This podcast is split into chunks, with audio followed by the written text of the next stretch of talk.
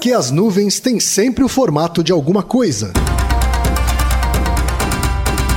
Naruhodo. Podcast. Bem-vindo ao Naruhodo, podcast para quem tem fome de aprender. Eu sou Ken Fujioka. Eu sou Altair de Souza. E hoje é dia de quê? Fúteis e úteis. Vamos para os recados da paróquia, Altair. Bora. Número 1, um, vai no apoia.se e deixa sua contribuição. Já agradecemos. Número 2, vai no iTunes Store e deixa 5 estrelas e um comentário. Isso aí. E número 3, apresente o Naruhodo para uma amiga ou um amigo que não conhece o Naruhodo ou que nunca tem ouvido um podcast. Vamos aumentar o tamanho da podosfera. É isso aí. Antes da pauta, mais um recado. Naruhodô está abrindo espaço para o podcast das Minas, porque representatividade é importante também na podosfera. O destaque de hoje vai para o podcast O Pódio é Delas, comandado pela Tamara Finardi, pela Andréa Maidana, pela Caroline Siqueira, pela Renata Medina e pela Maria Júlia. Ouça o recado que elas deixaram para você, ouvinte do Naruhodô. E ouça o podcast o pódio é delas. O pódio é delas, é o seu podcast onde o lugar mais alto do pódio é das mulheres. Porque é no lugar mais alto que queremos fazer ecoar a voz de toda a mulherada, em um programa esportivo apresentado apenas por mulheres e sobre mulheres no esporte. Eu sou a Andréia Maidana, eu sou a Renata Medina, eu sou a Tamara Finardi e completam o nosso time a Maria Júlia Correia e a Carol Siqueira. Juntas apresentamos o programa semanalmente ao vivo nas terças-feiras às 21 horas na rádio web armazém.net. E o podcast é disponibilizado no Mixcloud e na nossa página do Facebook, o Pod é Delas. Hoje eu vou jogar, jogar pra ganhar. Eu nasci pra vencer, nada pode me parar. Somos mulheres guerreiras verdadeiras. Altaí, temos uma pergunta de ouvinte. Quando você comeu pão com manteiga hoje, tinha Jesus escrito no pão? Oh. Tinha? Será que você viu alguma coisa? Seu gato parecia diferente? Tem gente que vem. Pois é, todo dia. A gente também. É, a pergunta que é de todos nós, mas veio do Anderson Silva, que é gerente de projetos de Jundiaí, São Paulo, Altaí. Oba, mais um de São Paulo. Ele manda o seguinte: Olá, quem é Altaí? Todas as vezes que eu olho para uma nuvem, eu associo ao formato de alguma coisa, qualquer que seja. Um bicho ou qualquer outra coisa. Afinal, por que temos essa atitude aparentemente insana? Você tem essa atitude aparentemente insana? Ah, olha, na verdade é uma brincadeira, inclusive clássica, né? Olhar para o céu e para as nuvens e brincar sobre o que, que você está enxergando nas nuvens. E, né? ver se os, e ver se os outros também concordam e tal, né? Exatamente, para ver se as outras pessoas também estão enxergando a mesma coisa que você. Pois é. Né? Isso é muito comum, né? Para crianças e tal. Sim. Dá um certo senso de pertencimento, né? Então, ah, é muito comum em filme romântico, né? Sei lá, o casal tá olhando pro céu, aí um vê, ah, é um coração, ah, e também e essas coisas. Na verdade, isso tem um nome. Hum, Tem um nome geral e um nome específico. certo. O nome geral chama apofenia. Apofenia. Vem, vem do que isso aí? Apof- apofenia é ligado a qualquer coisa, não precisa ser só nuvens, Tá. tá? Pode ser qualquer coisa. Uhum. É você ver sentido nas coisas, Certo. mesmo onde não tem. Isso vale pra formas, pra rosto, pra ideias, Uhum. tudo. E é uma coisa da natureza humana, é isso? É uma coisa da percepção É? mesmo. É, é- O é- nosso cérebro faz isso mesmo que você não queira. o tempo todo. É intrínseco a ele, é estrutural a ele. Um, vamos dar um exemplo de apofenia bem fisiológica, assim. Uhum. Que é, por exemplo, você tem seu olho. No fundo do seu olho, você tem a retina, tem as estruturas do olho, mas no fundo você tem a córnea, onde tem as ligações com os receptores nervosos que mandam a informação para o cérebro. Certo. Tá? Bem no meio dessa estrutura nervosa, você tem uma, um ponto que é onde o nervo se liga ao olho. Uhum. Nesse ponto, você não tem células receptoras, porque é exatamente onde liga. Tá? Esse ponto é chamado fóvea. né? Hum. Fóvea. Fóvea. Então, na fóvea, na verdade, é como se no, no meio do seu campo visual tivesse um buraco. Certo. Que é onde o cérebro não registra informação, porque não tem nenhum neurônio para registrar, porque é onde o, a ligação do nervo Certo. com o olho. Mas você vê um ponto preto no meio da sua vista? Não. Você nunca viu isso, né? Que na verdade tem um ponto preto, mas seu cérebro completa. Então, isso é um fenômeno. Mas ele existe, esse ponto, existe. esse ponto não- preto existe. Existe. Mas por apofenia. Esse pixel queimado aí. É, não é nem um pixel, é um ponto razoavelmente grande. Dá, dá um, se você pegar, dá um círculo de uns 3 centímetros. Olha só, é no grande. Meio, no meio do seu. Bem no meio do seu. E a gente visual, não enxerga porque o seu cérebro completa a imagem. Com alguma coisa. Né? Tem um experimento, vamos deixar na descrição esse experimento. São dois círculos de coloridos, vermelhos, por exemplo, dois, círculos, eles estão a uma certa distância. Tá? Aí você imprime o papel, dá pra fazer no computador também. Você fica de frente pra eles, tapa um olho, né? Porque o que que acontece? A fóvea de um olho completa do outro. Certo. Então, às vezes, eu não estou enxergando com um lado, mas a informação do outro olho completa. Então, você tapa um olho e fica olhando para uma das, um dos pontos, Certo. uma das bolinhas. E aí você dá uma distância, você vai ver que a imagem do outro vai sumir. Por quê? Porque a imagem do que cairia no outro olho, na verdade, caiu na sua fóvea. Só que como você está com o olho fechado, você não enxerga. Entendi. E aí seu cérebro completa com um borrão. Uhum. Né? Então a gente deixa esse experimento, é um experimento clássico de neurofisiologia. Isso mostra que o nosso cérebro ele é formado para gerar apofenias. Começa com apofenias visuais, Uhum. Certo. mas aí, com o próprio desenvolvimento do cérebro, leva para qualquer coisa. Uhum. Né? Então você ver nuvens e achar que é um cachorro, achar que é um rosto, achar que é um coração, é totalmente normal. Certo. Tá? A apofenia ela tem vários tipos. Hum. Tá? Então, você fazer conexões entre coisas que não são relacionadas é comum, todo mundo faz isso o tempo todo. É, ali- aliás, é um dos grandes problemas da sociedade hoje, né? As pessoas ligarem coisas que não têm sentido. Entre elas, mas tudo bem. E chegarem a conclusões. É, nada a ver, né? Mas enfim, você vê que. Os gregos falavam muito disso, né? Hum. Falando da. Eles tinham uma expressão latina que chama post hoc ergo propter hoc. É. Post hoc ergo propter hoc quer dizer depois disso, entretanto, antes daquilo. Uhum. Então, os gregos faziam uma piada que era os, os gregos antigos, né? Que era o seguinte, tipo, ah, eu espirrei e logo depois um raio caiu. Aham. Ah, não, Zeus me deu saúde. Mandou saúde porque ele jogou um raio. Aham. Aí o amigo chegava, não, ah, post rock ergo propter rock. Uhum. Não é porque duas coisas acontecem uma depois da outra que elas têm relação. Eu pedi pra São Longuinho e aí a coisa apareceu. Isso. E aí você dá os três pulinhos e aí reafirma o que você estava pensando antes. Tá. Uhum. Mas enfim, a apofenia é bem geral, tá? Quando você trata de formas, né, você tem a pareidolia. Certo. Tá? Pareidolia é a capacidade, aí ligado a estruturas humanas, você verificar faces ou percepções antropomorfizadas nas coisas. Então você olhar uma nuvem e achar que essa nuvem é uma pessoa, é uma pareidolia, que é um tipo de apofenia. certo. Tá? Quando ele acha que é um bicho, também tá valendo? Vale, vale um pouco, vale. Ou pareidolia tem que ser humano? É, a definição é bem frouxa. Assim, você tem, por exemplo, a pareidolia é, facial, que é quando você vê rosto. E aí é humano mesmo. Tá? Quando você fala pareidolia em geral, pode ser bicho, mas coisas mais animais barra humanas. Tá? É diferente de ideias, por exemplo. Certo. E a pareidolia vale para som. Então eu tô num lugar e de repente eu ouço um barulho e eu acho que é a voz de alguém. Isso é uma pareidolia também, Entendi. auditiva.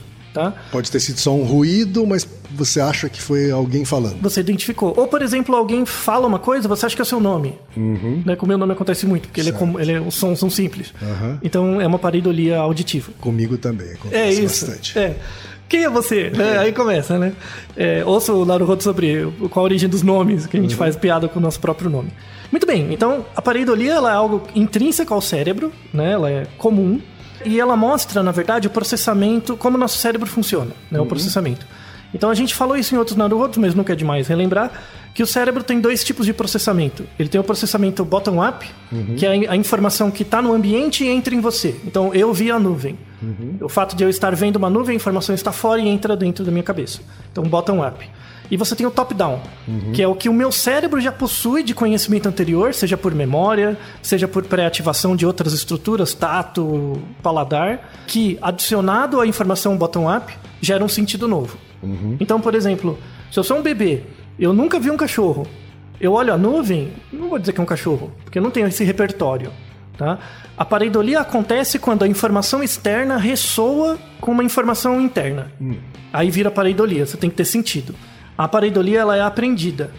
Tá? Você aprende a achar que a Virgem Maria está no- na torrada. Certo. Falando da Virgem Maria, Ou que você- Jesus Cristo está na torrada. ou qualquer ou coisa. Um no- lenço, Isso. ou enfim. Você tem que entender a história, né? Tem que um clássico, inclusive, que é um rosto na superfície de Marte. Isso, exato. Né? Também Muito é um bem. clássico. Isso, é um clássico. A gente acha que é um rosto humano. Por quê? Você tá vendo a imagem de cima lá do satélite, da sonda, aí parece mesmo, né? um Uhum. Parecem pouco- dois olhos, parece uma, Uma- boca, uma um nariz, mas são montanhas. cabeça. E aí, aí primeiro tem essa pareidolia, né? Aí depois vira a apofinia, porque a pessoa junta com as teorias da conspiração, de que os marcianos fizeram com as gruas de Vênus, pegaram Sim. as gruas venusianas e botaram em Marte. Não, né? Em, aliás, uma outra história até tão sensacional quanto, em 2004, uma moça nos Estados Unidos, uma senhora, fez uma torrada de manhã, e quando ela reparou, a torrada queimada lá, ela reparou que tinha a forma da Virgem Maria, o queimadinho, Certo. né? Eu me lembro disso. Isso, em 2004. Aí ela foi, vamos deixar a descrição da notícia, né? Ela foi, se sentiu abençoada, o que quer que seja. E aí muita gente veio fazer reverência à torrada. E ela vendeu essa torrada por 28 mil dólares. A, a Caraca! torrada, num leilão. Cara, essa torrada, hein? Abençoou ela, né? Pelo menos. Ela foi abençoada pela pareidolia. Mas enfim, então você vê que é um fenômeno muito comum. Todo mundo, acontece com todo mundo, tá? E de fato é essa relação entre o que o indivíduo já tem a priori com a informação externa, tá? Eu falei que a pareidolia é aprendida porque, de fato, você tem que aprender quem é Jesus Cristo para poder comparar ele com alguma Claro, coisa. você tem que ter um repertório. Tem que aprender o que é o cachorro e tal. Tem um componente da pareidolia que é inato, tá? Que são as faces Rosto humano. rosto humano. Rosto humano para humanos, tá? Certo. Existe um componente da pareidolia que é inato, que é essa capacidade de perceber rosto. Mas rosto seriam dois olhos e uma boquinha. Tá dizendo que a gente já nasce com essa. é uma Capacidade herança discriminativa. genética, isso. Sim, uma herança bem clássica, bem estrutural.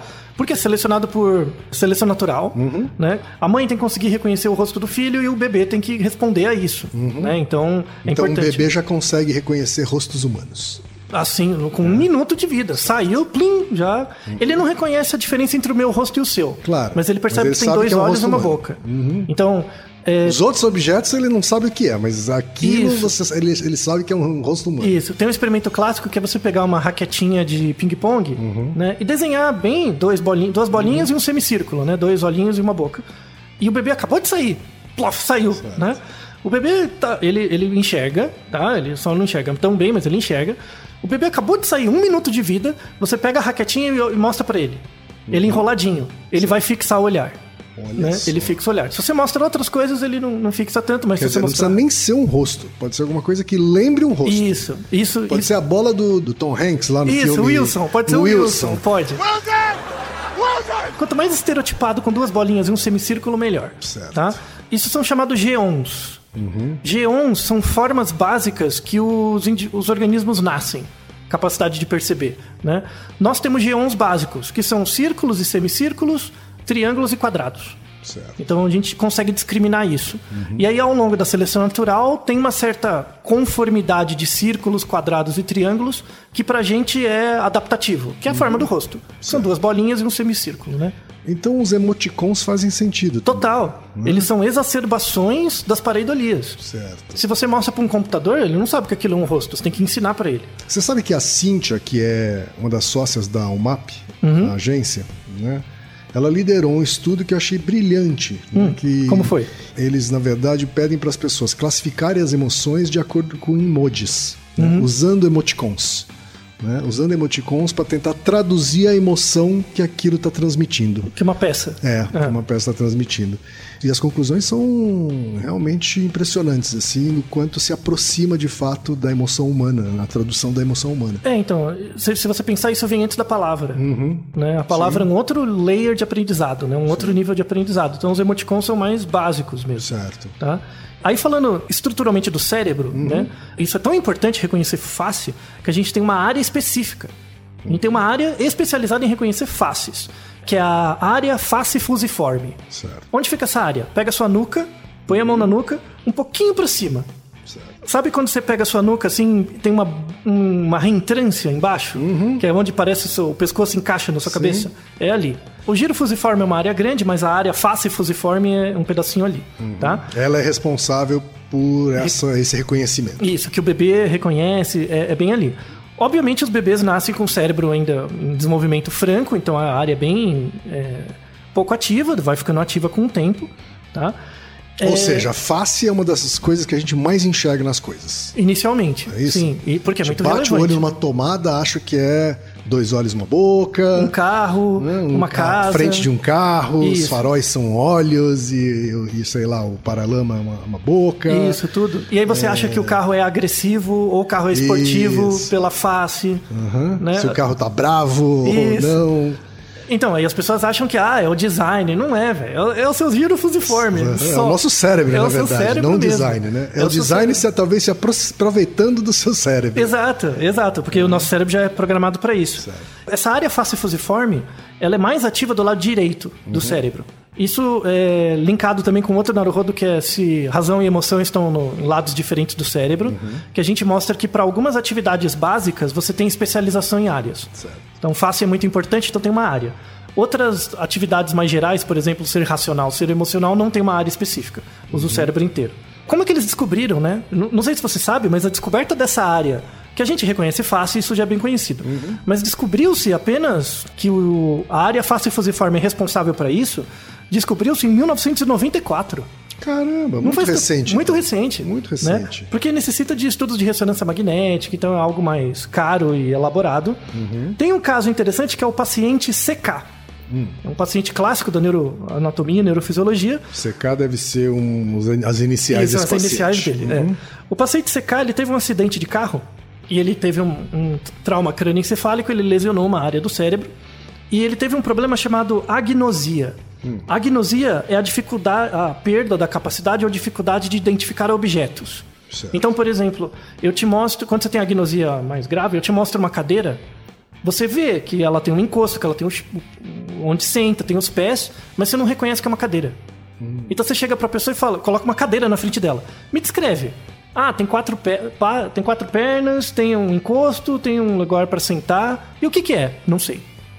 Ela não consegue nomear o objeto.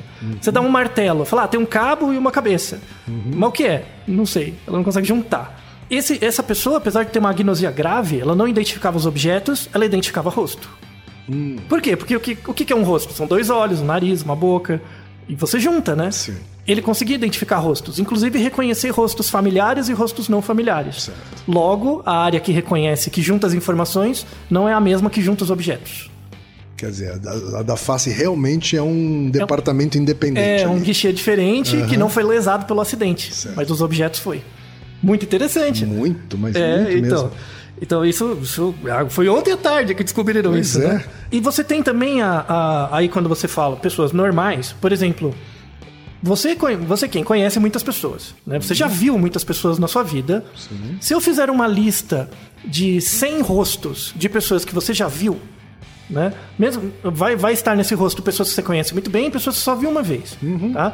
Aí eu te pergunto, quem são essas pessoas?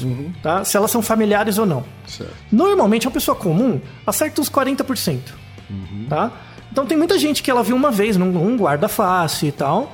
Então, elas ace- acertam uns 40%. das Acerto faces. 40% é o quê? Dizer quem é.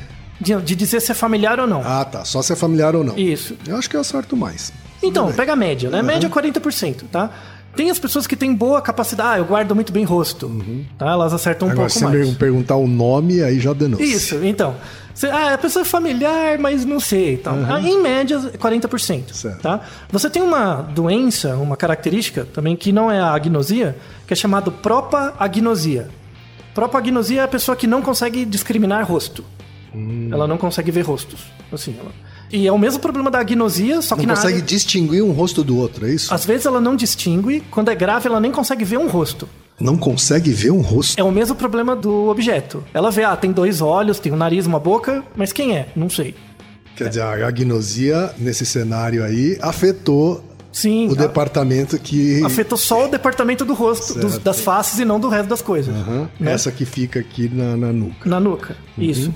Inclusive tem um filme muito interessante que é, vamos deixar na descrição também, que é uma, uma moça que teve um, elas na verdade tentaram matar ela. Uhum. A história é mais ou menos assim, tentaram, uma pessoa tentou matá-la e não conseguiu, mas deixou ela com uma lesão cerebral que afetou a capacidade dela de reconhecer faces. Certo. E aí ela não conseguia reconhecer as faces das pessoas. E ela, por exemplo, namorava uma pessoa, namorava um cara, mas ela não conseguia ver que era o cara, ela reconhecia ele por causa da gravata. Cara, E aí um dia apareceu um, um cara com a mesma gravata. Ela foi lá, Aham. deu um beijo no cara. e, porque não tem um sabia. filme desse, é? É, tem, Tá. tem, um, tem um conto do Oliver Sacks, né? Tem uma história do Oliver Sacks, tem um filme também. E, na- e, na verdade essa moça começa a se apaixonar pelo próprio cara que tentou matá-la. Entendi. Entendeu? E aí é uma história interessante. É tudo culpa da própria gnosia, né?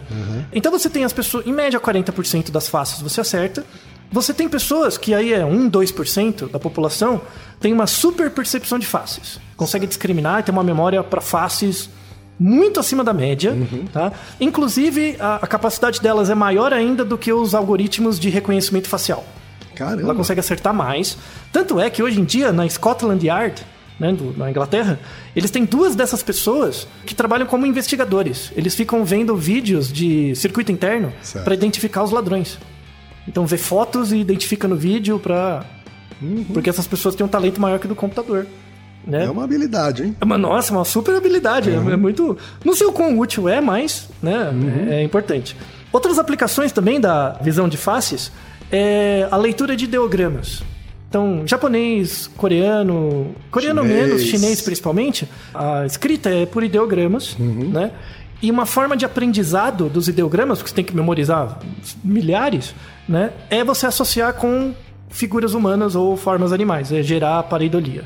Né? Então você pega, sei lá, o ideograma chinês do cavalo, lembra um cavalo. De pessoa, Sim. lembra uma pessoa. Mentira, não lembra, mas você força Sim, lembrar. sim. E isso aumenta muito a aprendizagem. Então você criar sentido entre as coisas, principalmente com formas, né, por pareidolia, aumenta a aprendizagem. Todo mundo já fez isso pra prova, pra coisas do tipo. Seguindo ainda nisso, que é muito interessante, né? Tem a ordem, falando de re- reconhecimento de face, tem a, a ordem como você reconhece uma face. Não, você não reconhece tudo de uma vez. Então, primeiro o olho, o, o cérebro reconhece os olhos, depois a boca e depois o nariz. Né? É tudo em milissegundos, mas em geral você processa olho. Às vezes nem precisa do nariz, né? Se tiver dois olhos e uma boca, já, já é o suficiente. Excelente observação. Excelente observação. O nariz é o que transmite menos informação, né? O olho e a boca é o que importa, tá? Que é exatamente o que o recém-nascido reconhece, né? É duas bolinhas e um semicírculo, não precisa ter nariz, né?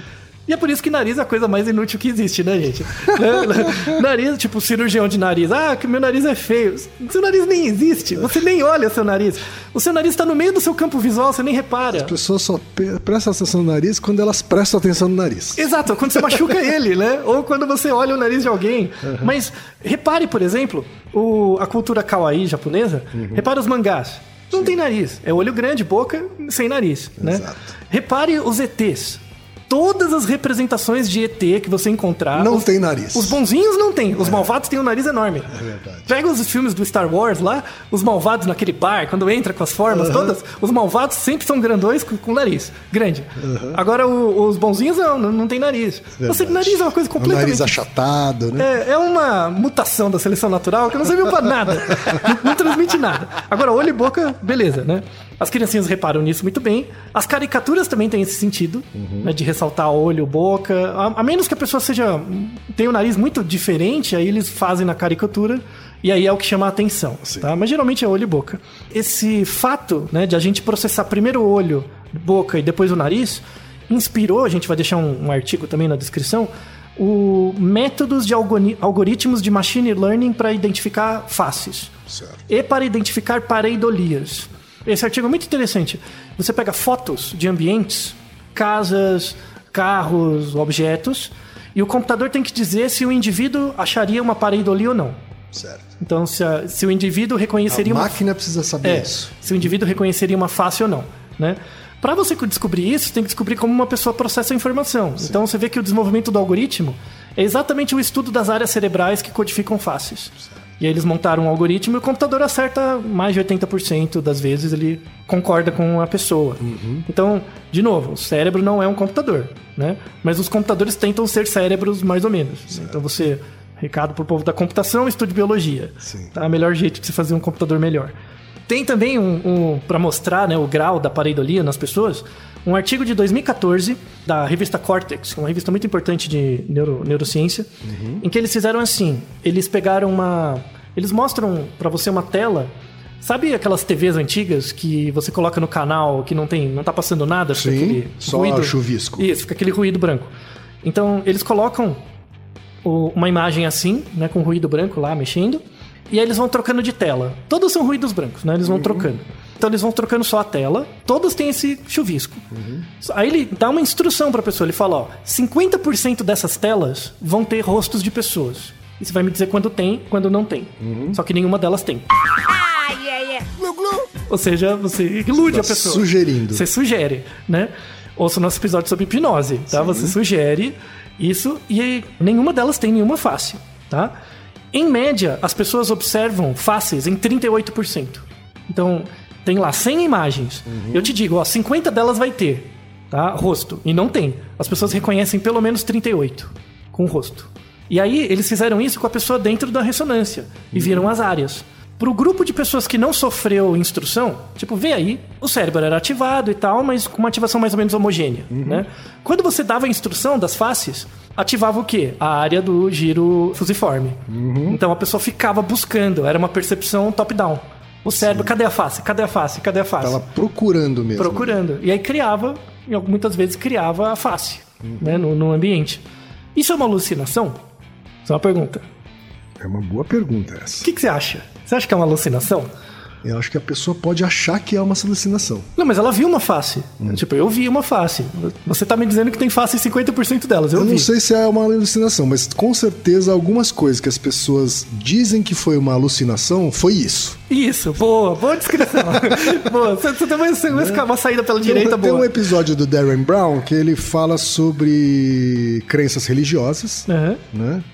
E como muita gente afirma que viu uma imagem de um santo na frente dela, né? Hum. Quando na verdade ela provavelmente estava procurando por aquela imagem, né? Hum. O cérebro dela inconscientemente estava buscando aquela imagem porque ela estava num lugar sagrado ou coisa do gênero, Hum. né? Então ela fabricou aquela alucinação, né? Mas ela viu de verdade Isso, ela viu uma de verdade. imagem, ela viu de verdade uma imagem, né? Mas não significa que foi uma alucinação. Então, mas essa é a diferença entre sensação e percepção. A pessoa teve uma sensação perceptual, que é ver a imagem, né? Só que ela colocou nisso uma percepção. Então a percepção veio mais de dentro para fora do que de fora para dentro, né? Então, nesse sentido, é uma alucinação. Certo. Só que não é uma, uma alucinação dissociativa. Então, v- Mas não- é uma, tecnicamente é uma Tec- alucinação também. Quando é ela uma- criou a imagem isso, quando na ela, cabeça dela, quando ela botou uma coisa onde não tem, é uma alucinação, tudo bem. Só que ela ela deu não é... sentido a uma imagem que ela viu, Isso. é uma alucinação também. Isso. O Só que que muda- não é dissociativa. É, o que muda a alucinação de uma alucinação clínica por uma doença mental é a fonte. Então, seu cérebro sempre completa as coisas. Sempre. Então, ele sempre vai colocar coisas onde não tem. Tecnicamente, é uma alucinação. Certo. Só que quando a alucinação acontece porque teve uma cisão entre a sua percepção e a realidade, por conta de uma doença mental, aí vira uma alucinação. Ou por uso de uma droga Isso. alucinógena. Aí vira uma dissociação, aí é mais grave. Tá? Mas seu cérebro faz isso o tempo todo. Tá? E, e tudo bem. Tá? É, é normal, é adaptativo e tal. Mostra também o efeito da hipnose, como a hipnose, uma pequena sugestão já gera uma diferença de percepção. Sim. Tá? Mesmo em pessoas que não são suscetíveis à hipnose, elas são suscetíveis a ver faces onde não tem. Porque é algo bem básico. Né? É relevante você ver uma face. Tá? E, e associado com esse artigo de causa material, que é bem cérebro, tem um artigo de 2018 de, da psicologia, né? Em que eles pegaram, fizeram um teste de percepção de face, né? A pessoa tinha que ver onde tinha face, onde não tinha também, no mesmo estilo. Só que eles aplicaram um questionário nas pessoas, para ver diferenças individuais, né? Então eles pegaram 84 pessoas, aplicaram uma escala que chama escala de esquizotipia. Não, não é que a pessoa é esquizofrênica, mas são é, comportamento, frequência de comportamentos esquizoides, tá? Mas não tem a ver com a doença mental. Então eles perguntavam para as pessoas assim: é, com que frequência você vê, ou se já aconteceu, você sentir que o seu corpo perde a forma? Você acha que seu corpo não tem a forma que tem? Ou que você ouve eco, por exemplo. Ou que você ouve vozes comentando o que você faz. Isso, só para você ter uma ideia, é uma escala que vai de 1 a 36 pontos. Certo. Quanto mais pontos, mais próximo da esquizofrenia você tá. Em média, as pessoas respondem um ou dois. É muito pouquinho, tá? Certo. Então, n- n- não se preocupe se uma vez você responde sim para alguma pergunta já tá doendo. Não. Em vira e mexe tem alguma coisa, é normal. Seu cérebro completa. Eles aplicaram essa escala nas pessoas, pessoas comuns, tá? E eles viram que pessoas que tinham um, um valor um pouquinho mais alto, também tinham mais pareidolia. Confundiam mais rosto, via rosto onde não tinha. Tá? O que é normal, né? É esperado que você tem pessoas. Aí volta na, na questão da apofenia. Você tem pessoas que de fato buscam sentido nas coisas e acabam conectando coisas que não têm conexão direta. A apofenia vale para outros sentidos também? Vale. Como audição, Tato. o- o- olfato. Sim, tudo. Porque eu já vi um experimento, né? O mesmo Darren Brown já fez dois experimentos que eu assisti. Uma delas era olfativa, Uhum. então ele dizia que tinha um incenso que solta uma, uma essência de meio de hortelã, ou Uhum. de menta, meio mentolada, mas que é bastante sutil. Ele abre o pote e pede para que o auditório vá levantando a mão à medida em que sente esse cheiro. Uhum. Porque é, ele falou que o cheiro ele se espalha de um jeito. Homogêneo, sim. Isso. E aí as pessoas começam a levantar a mão. Uma pessoa, duas, uma meia dúzia num auditório de 200 pessoas, assim, chega a levantar a mão dizendo que sentiu o cheiro. E ao final, ele diz então que não tinha cheiro nenhum. Né? Que aquele pote que ele abriu era só água. É a mesma coisa. Ou seja, o seu cérebro te induziu, né? Isso. Através de uma suge... a partir de uma sugestão, o seu cérebro foi lá e completou com um, um cheiro. Isso. A sensação de um cheiro. E a mesma coisa ele fez com o som. Hã? Ele fala que tem uma, uma frequência que só algumas pessoas conseguem ouvir, aí ele solta essa frequência e pede para quem estiver ouvindo levantar a mão. As pessoas levantam, algumas pessoas, poucas pessoas levantam as mãos, né? E ele diz que não, não soltou nada. É, né? exato, Na verdade, não exato. soltou nada, foi o cérebro das pessoas que completou com aquele Exato. som que não existia. O marketing faz isso. Uhum. Então, eu te mostro um vídeo sem som. Você vê o vídeo. Depois eu te mostro o mesmo vídeo com música. Você chora. Uhum. Você chora, sabe? Tu fica emocionado. Uhum. Ou seja, você pega duas instâncias sensoriais e conecta junto num certo sentido, baseado na memória que você tem. Uhum. Toda vez que você ouve essa música num filme é triste. Você associa, você fica triste. N- Não é uma coisa de gente doente ou de gente fraca. Todo mundo é sujeito a isso em graus diferentes. Todo mundo. tá? Você é engambelado pelo marketing, pelo jornal, pelo, por, por tudo, o tempo todo. Pra fechar agora, mostrando que a parede ali é algo totalmente comum, normal e tal, tem a aplicação óbvia disso pra estética e o design, né? Vamos deixar um artigo também muito interessante de 2018, que foi o primeiro artigo que eu achei, porque, de novo, marketing, análise, design, assim, é uma coisa muito caseira, assim, as pessoas vão tentando fazer as coisas, não, não tem um estudo formal, né? Foi o primeiro artigo que eu achei que um, um grupo de pesquisadores fez um estudo sistemático dos produtos. Certo. E eles tentaram verificar qual a, prevalência de produtos com pareidolia, que aparecia rosto, né? E dos que apareciam mais rosto, como que eram as características dos produtos. Então eles investigaram 2.300 imagens de produtos e verificaram que dessas 2.300 imagens, né? De um banco total de 15 mil. Então você tinha 15 mil imagens de produtos, 2.300 apresentavam pareidolias, né? Utilizavam. E aí você tinha as características desses 2.300 produtos. Eles eram produtos com tamanho médio de até 50 centímetros. Podia ser uma caixa, podia ser um, objeto. Não eram produtos muito grandes, nem muito menores que 50 centímetros. Em geral, focado em faces. Então, a pareidolia era estimular rosto, não, apare- não aparecia corpinhos, coisas do tipo. E rostos felizes ou com rosto de surpresa. Então, essa era a mensagem que era transmitida. Então, fa- faces felizes ou de surpresa em produtos de até 50 centímetros. Né? Então, uma antropomorfização disso, né? Interessante. É, então, foi. As pessoas faziam meio por acerto e erro, mas foi o primeiro estudo sistemático que mostrou isso. E ele coloca um negócio interessante que são os graus de antropomorfização, né? Que é quando você tem, por exemplo, um tipo um braço mecânico, que não tem rosto nenhum, né? Que não tem nada. Você tem a pareidolia, que é quando você pega, sei lá, um- uma tomada e vê uma carinha, que ela não foi feita para mostrar uma carinha, mas ela tem. O segundo nível, que é uma ilusão perceptual. Tem o terceiro nível, que é um antropomorfismo mesmo, então eu tô fazendo um robozinho, um bonequinho, aí de fato, né? Foi proposital, né? Proposital, não é uma tomada. Claro. Tem o quarto nível que chama é, paradoxo da estranheza, que é quando eu faço uma imagem em CGI, por exemplo, e ela parece tão verdadeira que te confunde. Você não sabe se é verdade ou não, tá? E tem o quinto nível que é o realístico mesmo, que é tipo um ciborgue, que é você mostra uma pessoa com uma parte de robô, Certo. tá? Os produtos que estimulam a pareidolia, que tem maior apelo para compra, para venda, não são os antropomorfizados, mas são aqueles que geram a pareidolia, que ficam entre a- o abstrato e o antropomorfizado. Que você não vê um rosto, mas tem, que é o carro. Você nunca vai olhar um carro e achar que é uma cara, mas aquilo tem uma cara.